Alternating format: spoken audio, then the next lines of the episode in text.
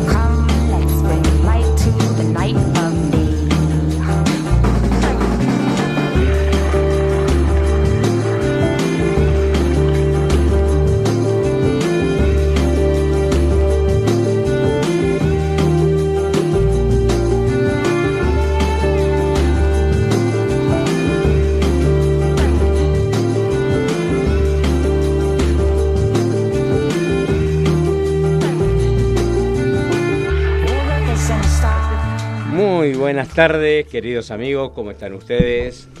Espero que se encuentren todos bien, espero que se encuentren todos alegres, con ganas de, escuchar Esto te importa, porque hoy tenemos varios, varios temas de los cuales, eh, bueno, ya se van a ir enterando de a poco. Previamente esto y al saludo generalizado a todos nuestros oyentes, a los cuales agradecemos que estén siempre de ese lado o con presencia en las redes, le damos la bienvenida a nuestra locutora estrella. Laura, ¿cómo estás? Buenas tardes, ingeniero. Todo bien, todo bien, muy bien. Y Agustín, nuestro operador, pulgares arriba, todo bien, ya estamos para comenzar. Tenemos todo lo que necesitamos. Exacto. Contame, ¿cómo estás viviendo esta semana movidita, agitadita? no, bueno, eh, con algunas sorpresas a la hora de ir a la góndola, como todo el mundo, digamos, nada. Ajá. Nada, nada que. No, ninguna mm, así mm, historia particular.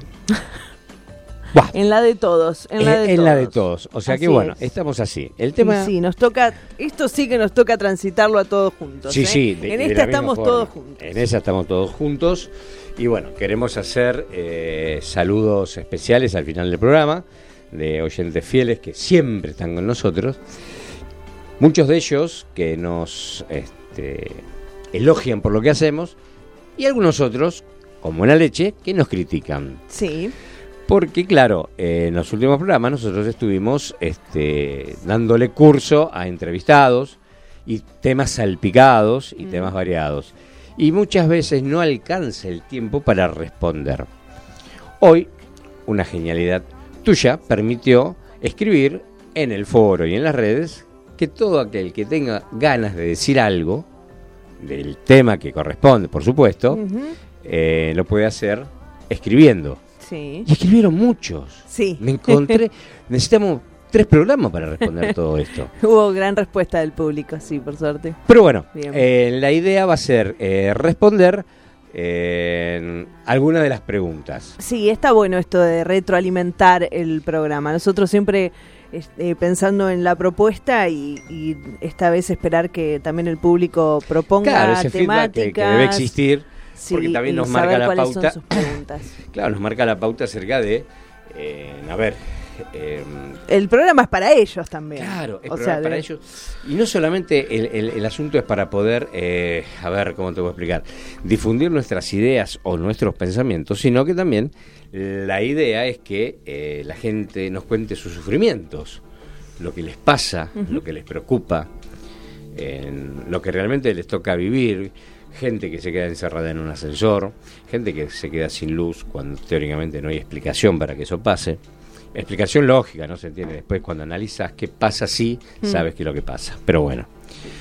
Eh, sí, no siempre estamos preparados para esas situaciones. Claro, entonces, em, dicho esto, eh, podemos decir que el efecto del invierno me está alcanzando la garganta, pero dicho esto, podemos decir ¿Cuáles son las formas de comunicación, Laura? Muy bien, para comunicarse con esto te importa y participar, tenemos el fijo de la radio 43714740, el WhatsApp, un medio muy efectivo de comunicación instantáneo, nos llega directamente 1522627728, el WhatsApp del ingeniero, el privado también, aquellos que tienen acceso, está disponible.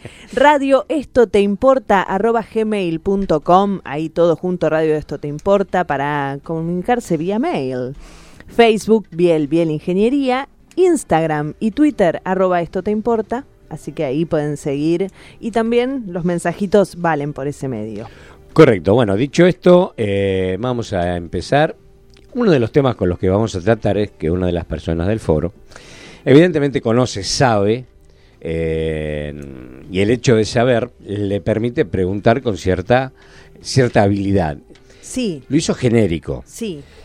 ¿Y qué preguntó? ¿Por qué no hablamos de lo que son los sistemas de seguridad y sistemas de protección en media tensión? Sí, así es. Esa fue la pregunta. Entonces, eh, a eso le vamos a dar curso en breve. Sí. Después daremos curso a otra pregunta que es un poquitito más, eh, más ¿cómo podemos decirlo? Más general, debido a que se necesita imperiosamente que se active el tema de la seguridad eléctrica. Hay mucho accidente eléctrico, hay mucho incendio, hay mucha gente que se queda electrocutada. Eh, lamentablemente, eh, vamos a ver si la semana que viene vamos a traer un doctor que nos explique cuáles son los efectos de la corriente sobre el cuerpo humano cuando recibimos una descarga y sobre qué condiciones tenemos que rehacer en el momento del accidente. Sí, ¿Qué es lo que tenemos que hacer? No rehacer. ¿Qué es lo que tenemos que hacer al momento del accidente? Hubo un caso famoso recién, recientemente, una chica en Punta Cana. Claro, es muy raro. La velocidad de propagación de la radio es igual a la velocidad de la luz. Esto te importa, radio y energía.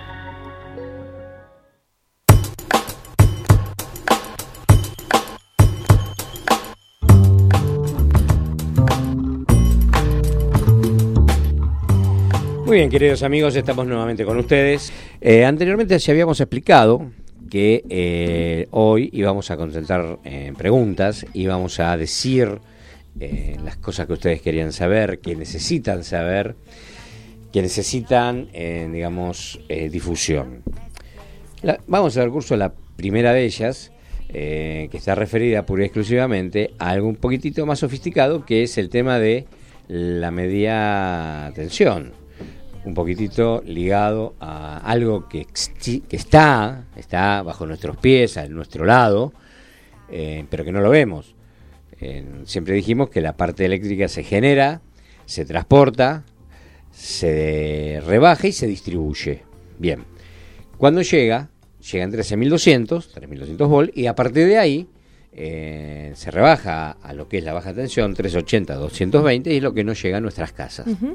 Pero para todo eso hay un proceso muy largo. Largo y peligroso.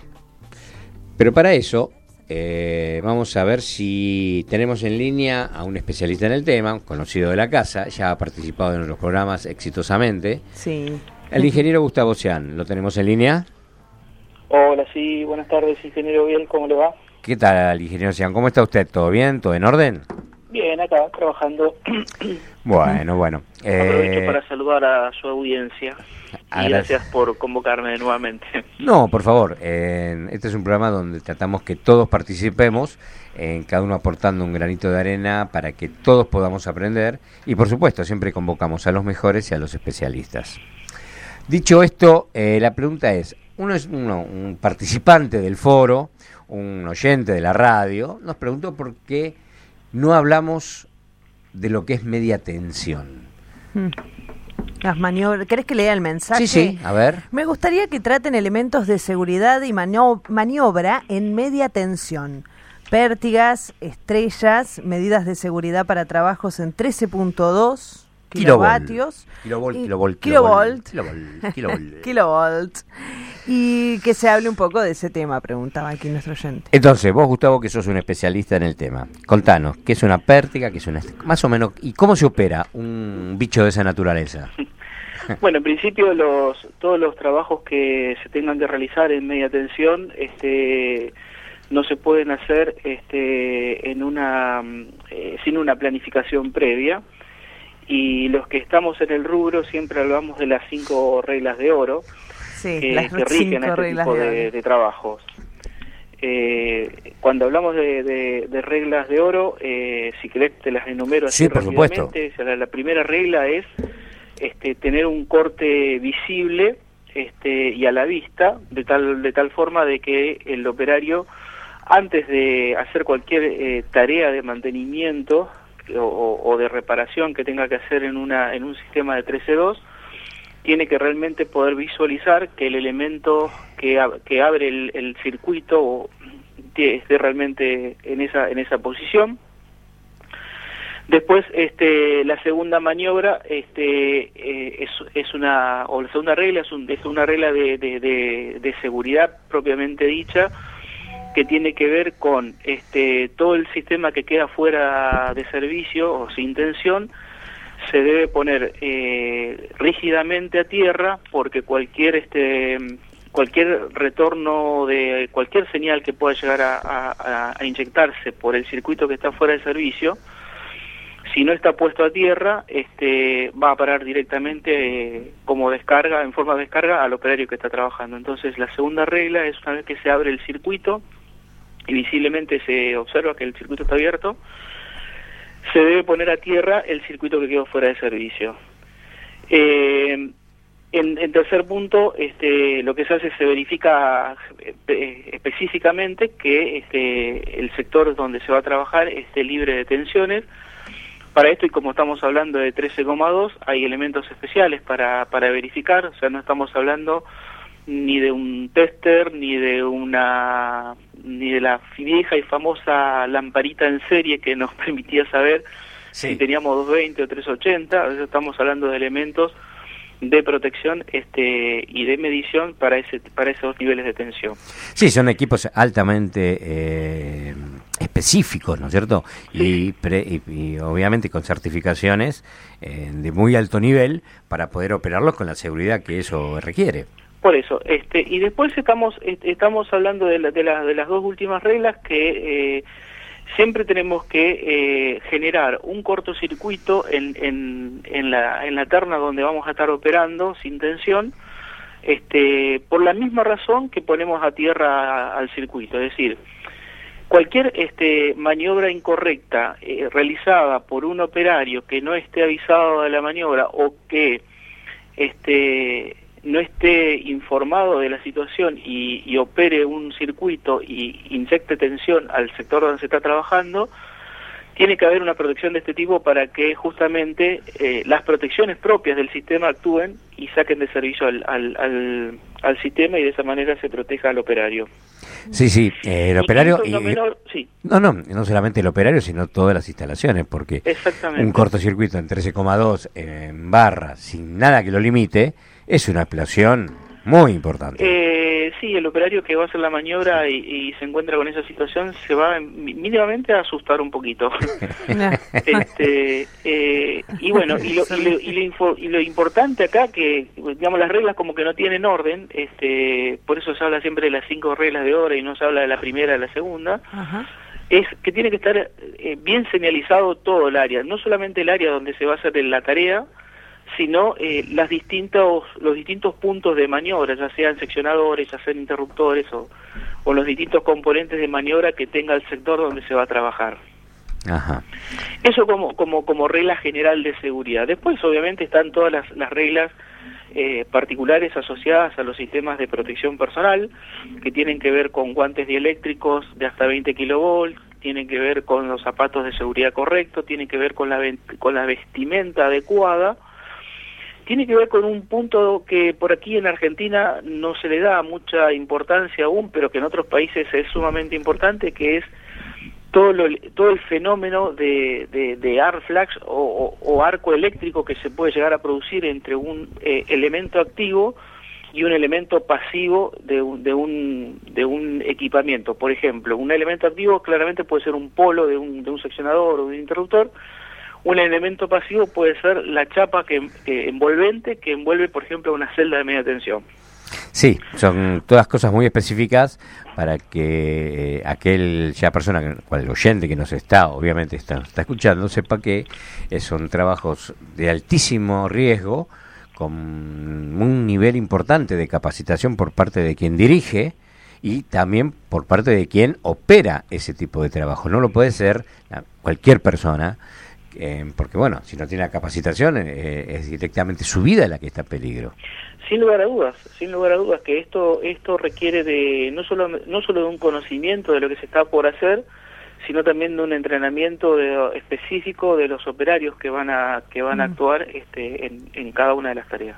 Y el equipo técnico, ¿no? La vestimenta también. La vestimenta tiene tiene por eso decía la vestimenta tiene una una clara eh, una clara importancia por, ejemplo, eh, hablando de esto de, del, arco que se puede llegar a producir, este, las vestimentas generalmente vienen este, con un código que es eh, el código que calibra la resistencia al fuego que tiene este, la vestimenta que, viste el operario. Entonces, muchas veces la determinación del grado de protección que tiene que tener el operario en determinados puntos de una instalación tiene que ver con la determinación precisamente de esta, de esta potencia que entra en juego frente a, la posibilidad de un arco.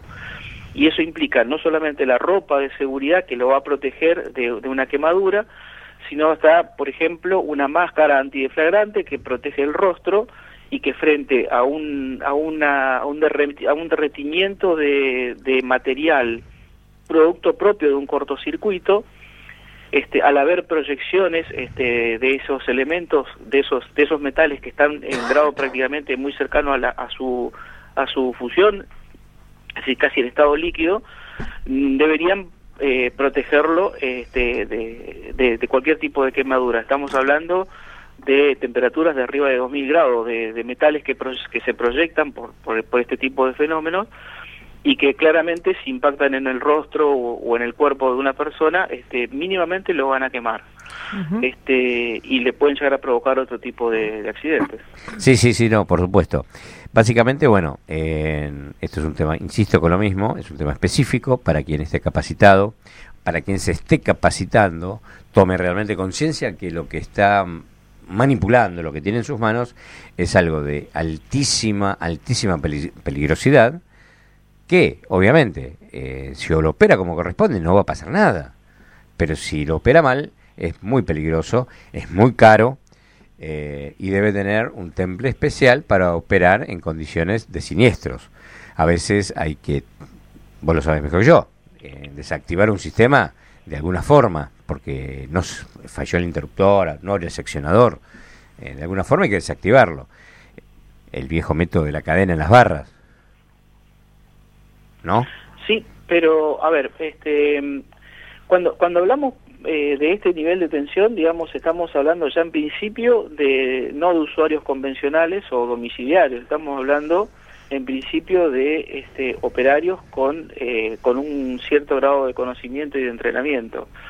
Esto, esto que, que estamos comentando no lo podrían hacer este no lo podrían hacer usuarios este, finales digamos este porque en principio a los domicilios no, no, no llega nunca ese nivel de tensión. Este nivel de tensión lo van a encontrar en las cámaras de media tensión o, en, o en, zonas eh, menos urbanizadas como, como lo que es este, Capital y Gran Buenos Aires, o sea, hablando del interior, lo pueden llegar a encontrar en, eh, expuestos al, aire libre, se, lo, se ve el transformador, se ven los seccionadores, se ve, se ve un poco la, la red de media tensión pero la gente que opera, digamos, eso, esos puntos no es, no es gente convencional. Este, de, y el hecho de, de, de, la peligrosidad que esto implica, este, se lo puede muchas veces leer en las noticias cuando, eh, cuando eh, en algún, en algún, este, en alguna ciudad o en algún pueblo del interior, este, queriendo hacer una travesura, van y tocan un seccionador de línea, este, y quieren eh, provocar una, una salida de servicio muchas veces este, terminan usando un elemento que no está preparado para abrir un circuito con, con, flujo de potencia activo, ¿sí? con, con un circuito que esté entregando energía, que es un seccionador, por ejemplo, y, y termina este, recibiendo una descarga la persona que opera la, la manivela, este, que está a nivel de, de casi la altura de, de, una mano, es un metro ochenta del piso más o menos aproximadamente, y bueno, termina falleciendo en el acto porque recibe prácticamente la descarga de lo que implica abrir este un circuito de esas características. es una, es una maniobra que que no tiene este no debería eh, ser operada por por cualquier eh, persona. Y en media tensión los elementos de protección no son como los elementos que conocemos eh, a nivel domiciliario, es decir, acá este, la termomagnética es un interruptor este, y el disyuntor no existe, el disyuntor está integrado en una protección que está dentro del, interruptor este, y está pensado para otros niveles de, de, potencias de cortocircuito en juego. Sí, sí, sí, sí, por supuesto.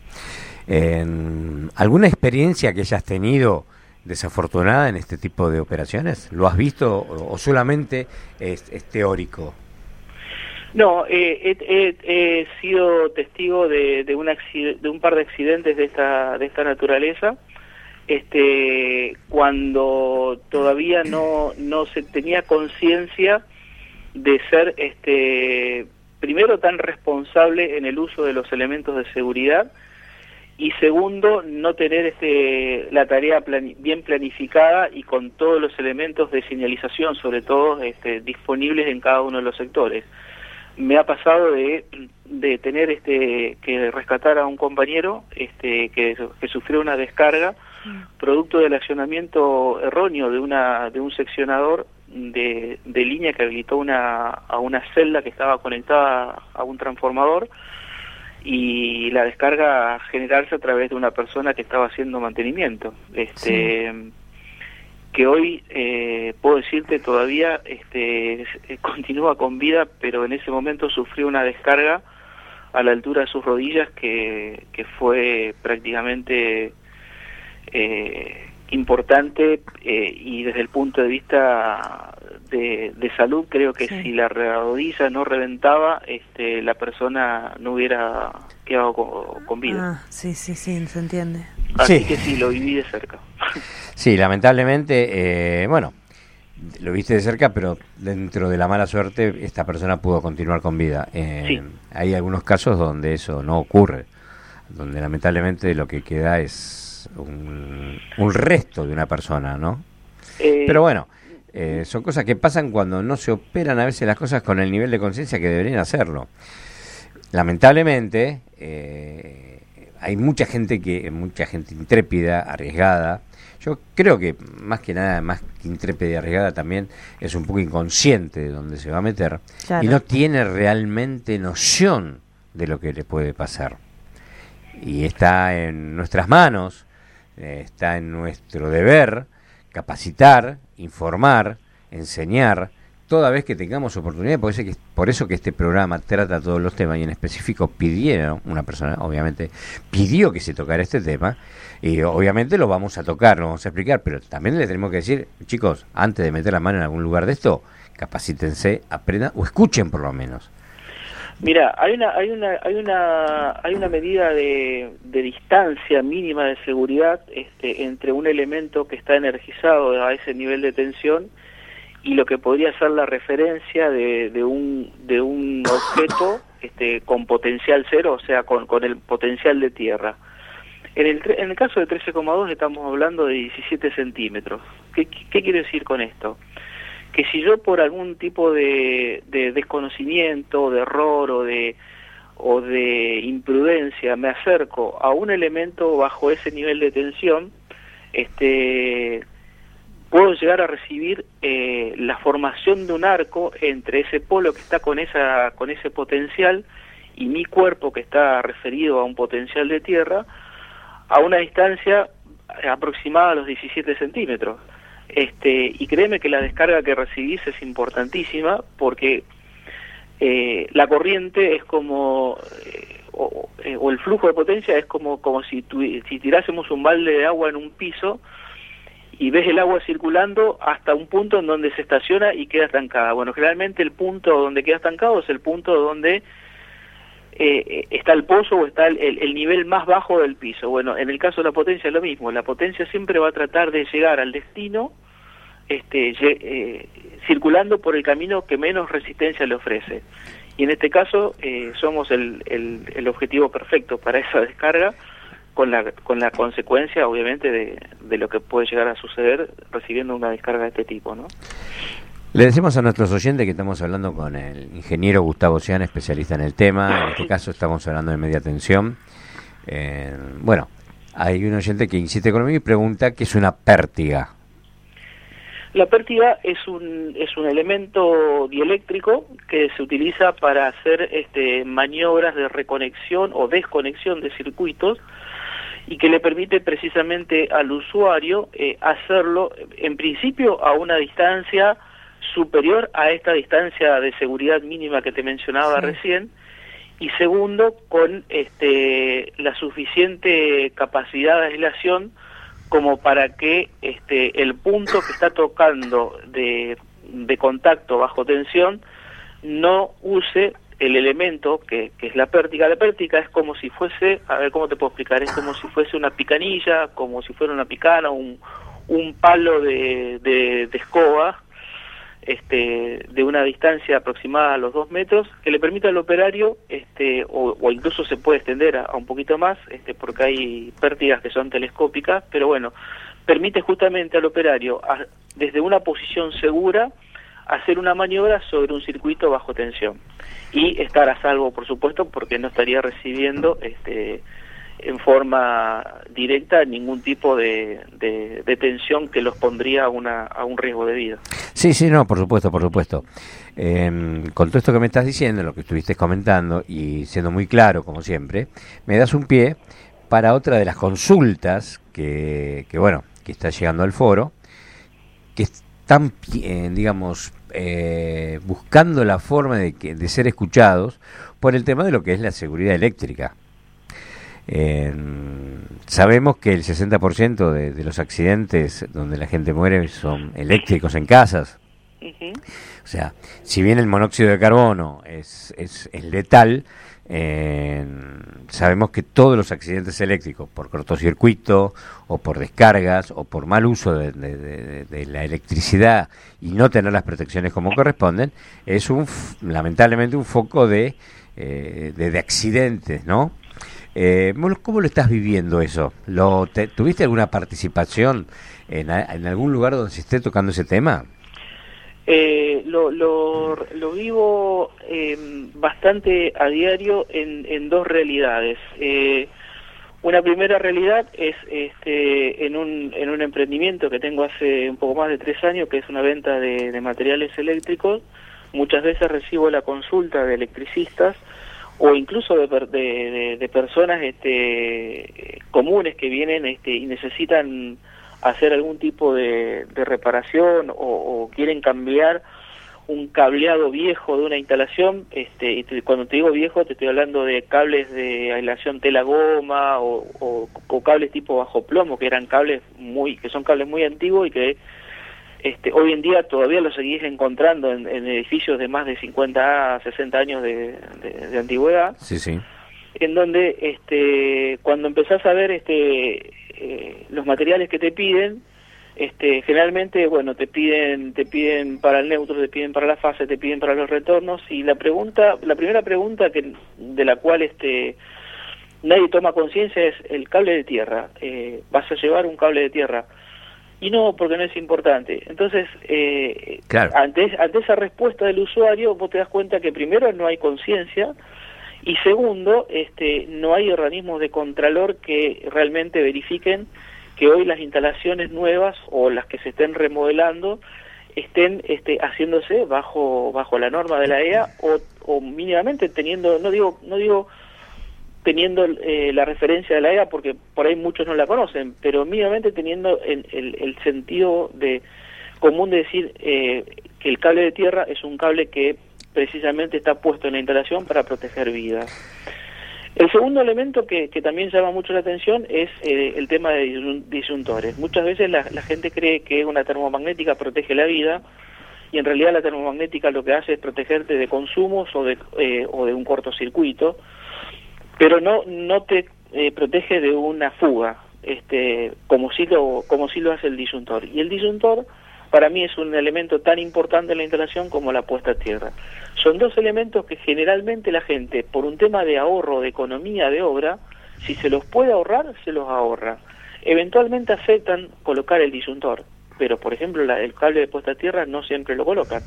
Entonces, eh, es un tema, es un tema que creo que necesita de concientización este, y necesita de, de, publicidad más que de alguien con poder de policía para ir y controlar que realmente se esté haciendo así. Claro. Exacto. Eh, mira, casualmente, bueno, yo de mí mismo nunca me hago publicidad, pero casualmente la apertura de la Biel de este año, el día miércoles 11, yo tengo que voy a dar una charla de todo lo que es la SRT 900, porque realmente hay cero conciencia de lo que significa esa reglamentación son muy pocos, eh, no digamos los usuarios o los, los, mortales comunes, sino gente que tiene a cargo eh, mantenimientos, que tiene a cargo edificios, que tiene a cargo empresas. Y realmente cuando vos le planteas la, te dicen, che, la puesta a tierra, eh, la puesta a tierra tiene un montón de condimentos. Por ejemplo, la SRT 900 dicen, ¿qué es eso? La docencia, la divulgación, la publicidad es fundamental en esto. Y quiero hacer hincapié en esto. ¿Querés dar eh, tu publicidad con respecto a lo que es ese emprendimiento que estás llevando adelante? Eh, mira, eh, lo pueden lo pueden encontrar en, en, internet, este, simplemente escribiendo o, googleando, este, como dicen los chicos ahora, Eléctrica Rivadavia. Ahí aparece nuestra dirección, nuestros horarios de trabajo, nuestros teléfonos y email de contacto. eléctricarrivadavia.com.ar Eléctrica Rivadavia secas, este, eh, y después está la página que, acabas de decir, pero con Eléctrica Rivadavia ya tenés, por lo menos mínimamente, Google Maps te presenta la, dirección, los teléfonos de contacto, cómo llegar y demás, este, te, te da ahí un panorama bastante amplio de, de, lo que es el local y lo que vendemos. Y después, bueno, si nos querés visitar en la página, eh, mejor. Un lujo, el ingeniero Gustavo Cian con nosotros respondiendo todos los temas que el foro está requiriendo, que el foro está necesitando. Gustavo, un placer como siempre.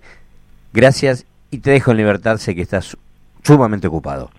Bueno, te agradezco eh, nuevamente haberme haberme convocado este y bueno, un saludo para vos. Eh, para tu locutora estrella y para toda la audiencia. Listo. Gustavo, un abrazo. Chao, chao. Nos vemos. Chao, chao.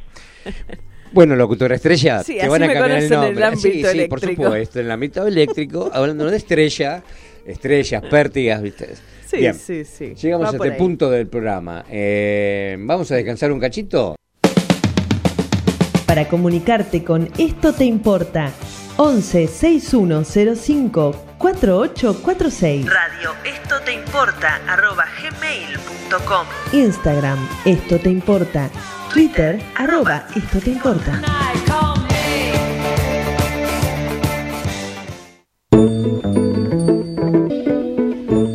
Muy bien, estamos nuevamente aquí con ustedes. Eh, discutiendo un poquitito, no discutiendo, perdón, intercambiando ideas y opiniones. Discutiendo. Eh, sí, discutiendo acerca de. Porque Laura me preguntaba recién si la gente que operaba eh, ese tipo de equipejos, eh, como el común de la gente los debe imaginar, tiene alguna calificación especial.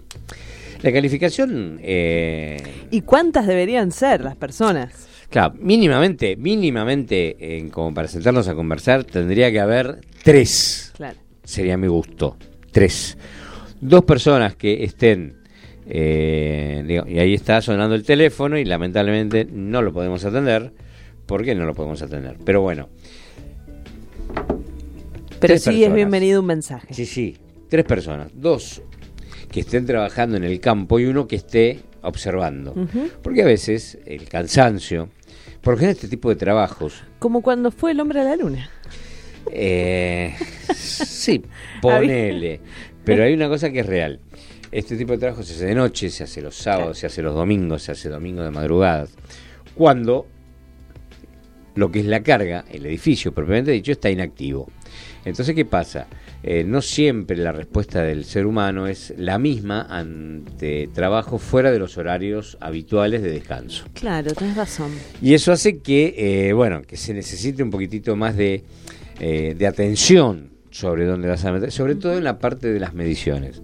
Yo siempre, cuando estoy con, los muchachos, con, gente, cuando doy alguna charla, siempre digo que por más que se operen los elementos de seguridad, siempre se tiene que constatar que realmente sea así, que las mediciones se deban hacer. ¿Por qué? Porque a veces los equipos fallan. ¿Y qué pasa si algo lo opere y falló? La persona va y mete la mano. Lamentablemente va a sufrir las consecuencias. Claro, puede ser un accidente grave. Exacto. Pero si se hubiese medido, ese accidente no hubiese ocurrido. ¿Qué conclusión es? Si se pudo evitar, no es un accidente. Estamos siempre rondando sobre lo mismo. Sí, sí, de una. Bien, acá nos escribe otro de los eh, participantes del foro, en los cuales eh, nos pide de alguna forma hacer tomar conciencia de lo que significa el tema de los accidentes. Es muy largo el, digamos, toda la, estadística que, nos pone, ¿no es cierto? Eh, desde el 16 al 18, en las principales ciudades de nuestro país y el AMBA. El AMBA es el ámbito, metropolitano de la ciudad de Buenos Aires, donde dice que el 60% de los incendios en inmuebles son producidos por problemas eléctricos, el 40% de los inmuebles no cumple con los RES. ¿Qué son los, RES? Los RES son requisitos esenciales de seguridad. Un requisito esencial de seguridad siempre, siempre, siempre está ligado a una protección termomagnética, a una protección diferencial y a una descarga a tierra que esté medida, certificada y que realmente cumpla la función que tiene que cumplir. Eh, requisito esencial. por eso, por eso. Como la palabra lo indica. A eso se lo llama RES. RES es requisito esencial de seguridad. Perfecto. Eh, las posibilidades de que haya algún accidente fatal o que haya algún incendio, si consideramos estos res y los ponemos en práctica y los llevamos adelante, la posibilidad de que pasen son mínimas. ¿sí? Por eso que la tecnología de todos los últimos tiempos eh, ha mejorado la calidad de los productos. Y de eso, de esa difusión, de eso eh, está el CADIME, ¿sí? que la Cámara de Materiales Eléctricos, la Cámara Argentina de, la Industria de los Materiales Eléctricos, que se encarga de difundir, de eh, considerar, de dar charlas, de dar capacitaciones, de dar información acerca de los productos. tratamos, tratamos, yo desde mi lugar, me siento partícipe del tema. Claro, por supuesto porque tratamos siempre de que decirle a la gente, cuando vas a comprar un producto, un producto, compralo bajo estas características. Entonces le decimos que tenga sello de seguridad, que tenga esto, que tenga esto. Pero, pero, hay un tema que va asociado a la realidad que estamos viviendo. No quiero entrar en otro tema que no sea el técnico, ¿sí? Pero asociado a la realidad que estamos viviendo, hace que la gente ahorre o pretenda considerar que lo que hace es ahorrar un dinero en seguridad. Y lo que está haciendo es invirtiendo en la muerte, mm. lamentablemente. Mm. ¿Por qué? Porque no hay nadie que lo controle.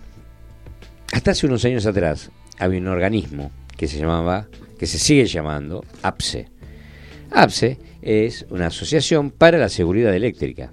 Sí. Bueno, ciertos y determinados circunstancias en, de algún determinado momento desarticularon ese, ese tipo de organismo que cumplía, hacía cumplir los requisitos de seguridad en las instalaciones. Sí.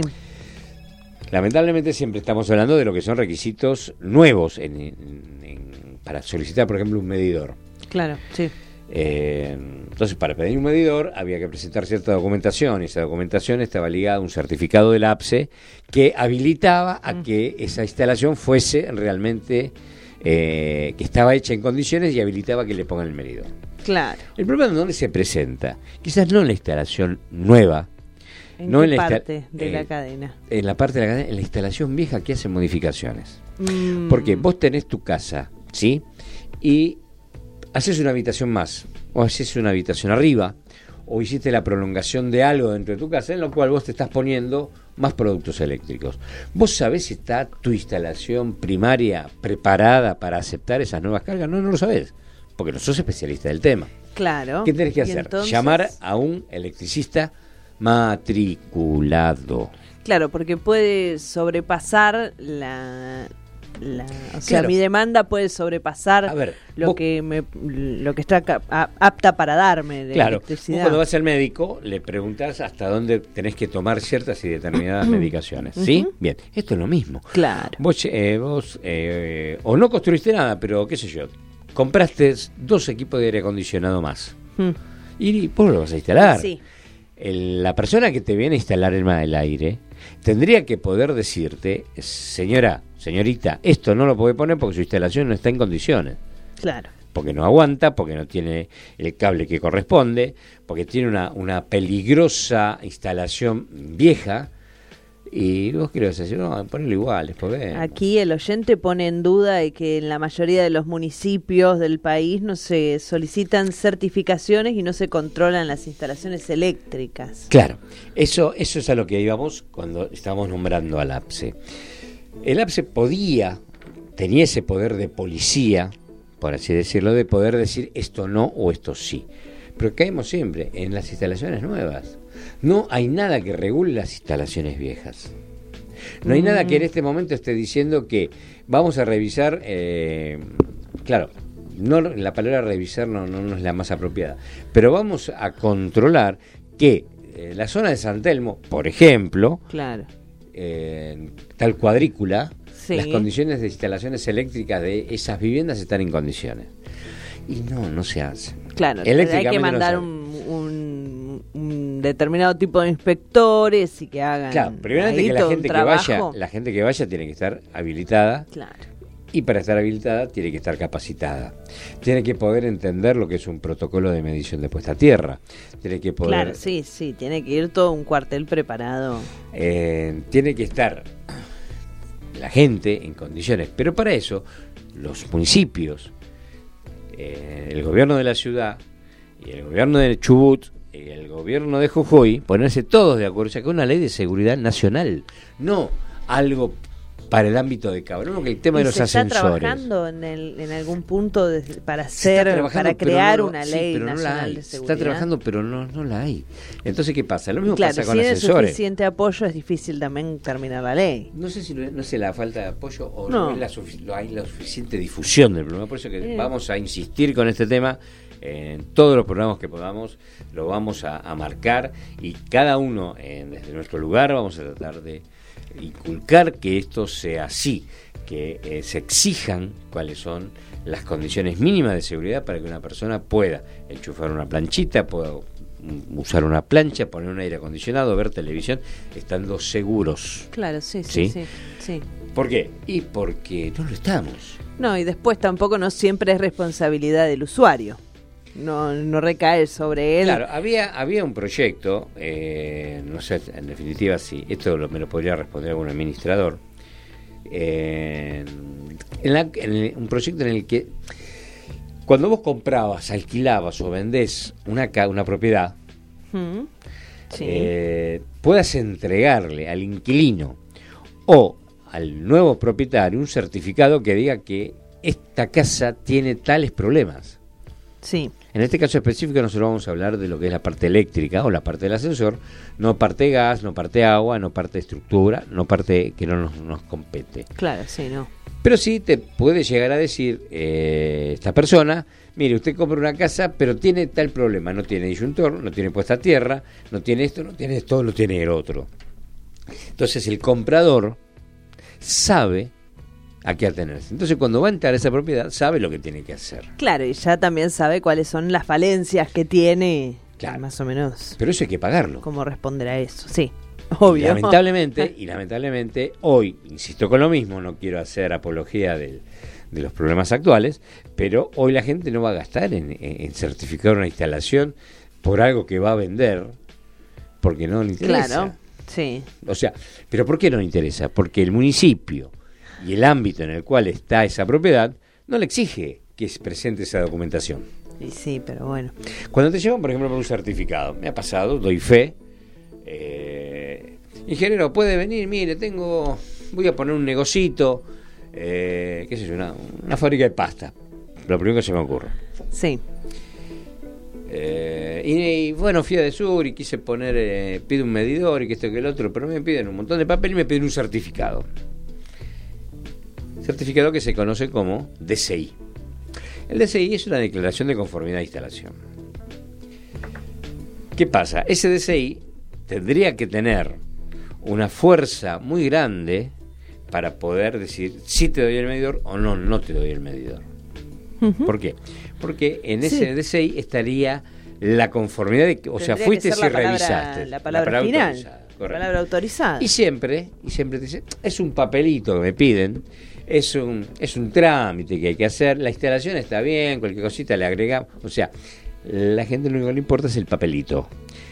Ese papelito que es un, son dos hojas que van selladas con el número de con firma, número de matrícula, o sea, con una carga, eh, digamos, de conocimientos a las espaldas del que firma y avalado Claro. por un- una entidad como el Consejo Profesional de Ingeniería que avala lo que vos estás haciendo. O sea, en la cadena de ese papelito hay muchos organismos y muchas cosas que están en el medio. Sí. La gente no tiene conciencia de eso. Lo importante es tener el servicio el pa- el ya papelito, y el papelito. papelito y listo. Y bueno, ese papelito eh, salva vidas. Ese papelito salva eh, bienes, salva animalitos, salva todo. ¿Por qué? Porque no es normal que en una instalación pasen ese tipo de cosas. Porque para eso se supone que la instalación está bien. Para que esté bien, vos qué haces? Llamas a un profesional matriculado en el área eléctrica. Entonces el tipo va a venir y te va a decir si esto está bien, esto está mal. Ojo, en la profesión también vas a encontrar de todo, gente buena, gente mala, gente chanta, vas a encontrar de todo.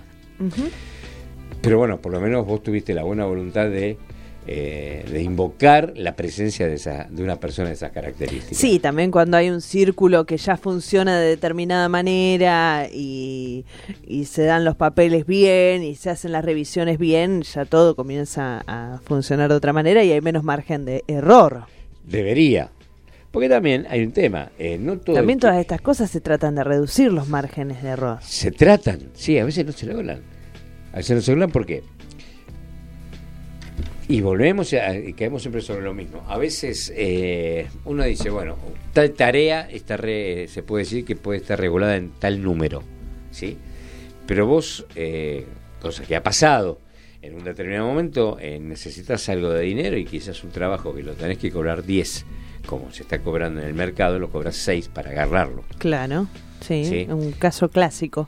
Caso clásico y que bueno ese, esa persona quizás por su ahí no presta la atención que debiera Claro, para que ese sí. trabajo se haga con toda la profesionalidad y la idoneidad que se requiere Claro, para va que en detrimento de la calidad del calidad. trabajo. y pero en este caso la calidad del trabajo y la seguridad Es, es lo primordial, lo que debería ser primordial. debería lamentablemente hablamos en potencial debería y bueno eh, a ver tenemos otros temas que están dando vuelta. Eh, lo que vamos a tratar de lograr es, primeramente vamos a llamar un, para el próximo programa, Para el si próximo podemos. programa. Vamos a tratar de traer algo, un profesional médico que nos explique un poquito lo que pasa en el organismo cuando recibimos esa famosa patada. Bueno, ¿sí? Otro tema que nos están preguntando ¿no? y nos están diciendo, por favor, si lo podemos comentar, ¿cuál? Acumar. Acumar es el ente que maneja todo lo que es la cuenca Matanza-Riachuelo. Sí, Limpieza de Riachuelo y la aplicación como corresponde de las normas ISO 14000. bien. ¿Se aplican? ¿No se aplican? ¿No sabes lo que es la ISO 14000? Seguramente que en uno de los próximos programas te lo vamos a explicar. Bárbaro, ingeniero. Laura, que tengas un lindo fin de semana si no te veo. Muchas gracias. Agustín lo mismo. Mandamos saludos a la gente del Copime, mandamos gente a la gente de Valentina Alcina, a la gente de Merlo, a la gente de Mar del Plata, que nos están escuchando muchísimo. Y en especial, saludo a la gente del foro, que Sí. es la que nos sostiene con sus consultas, con sus preguntas, con sus dudas. Y a veces yo pido que en vez de escribirme a mí, escriban en el foro, porque yo no sé todo, Claro. yo sé muy poquito de todo esto. retroalimentación en el foro. Entonces, lo que, bueno. lo que yo no sé, hay alguien que sí lo sabe y lo puede explicar y aprendemos todos. Perfecto. ¿Por qué? Porque esto te importa. Muchas Chau. gracias.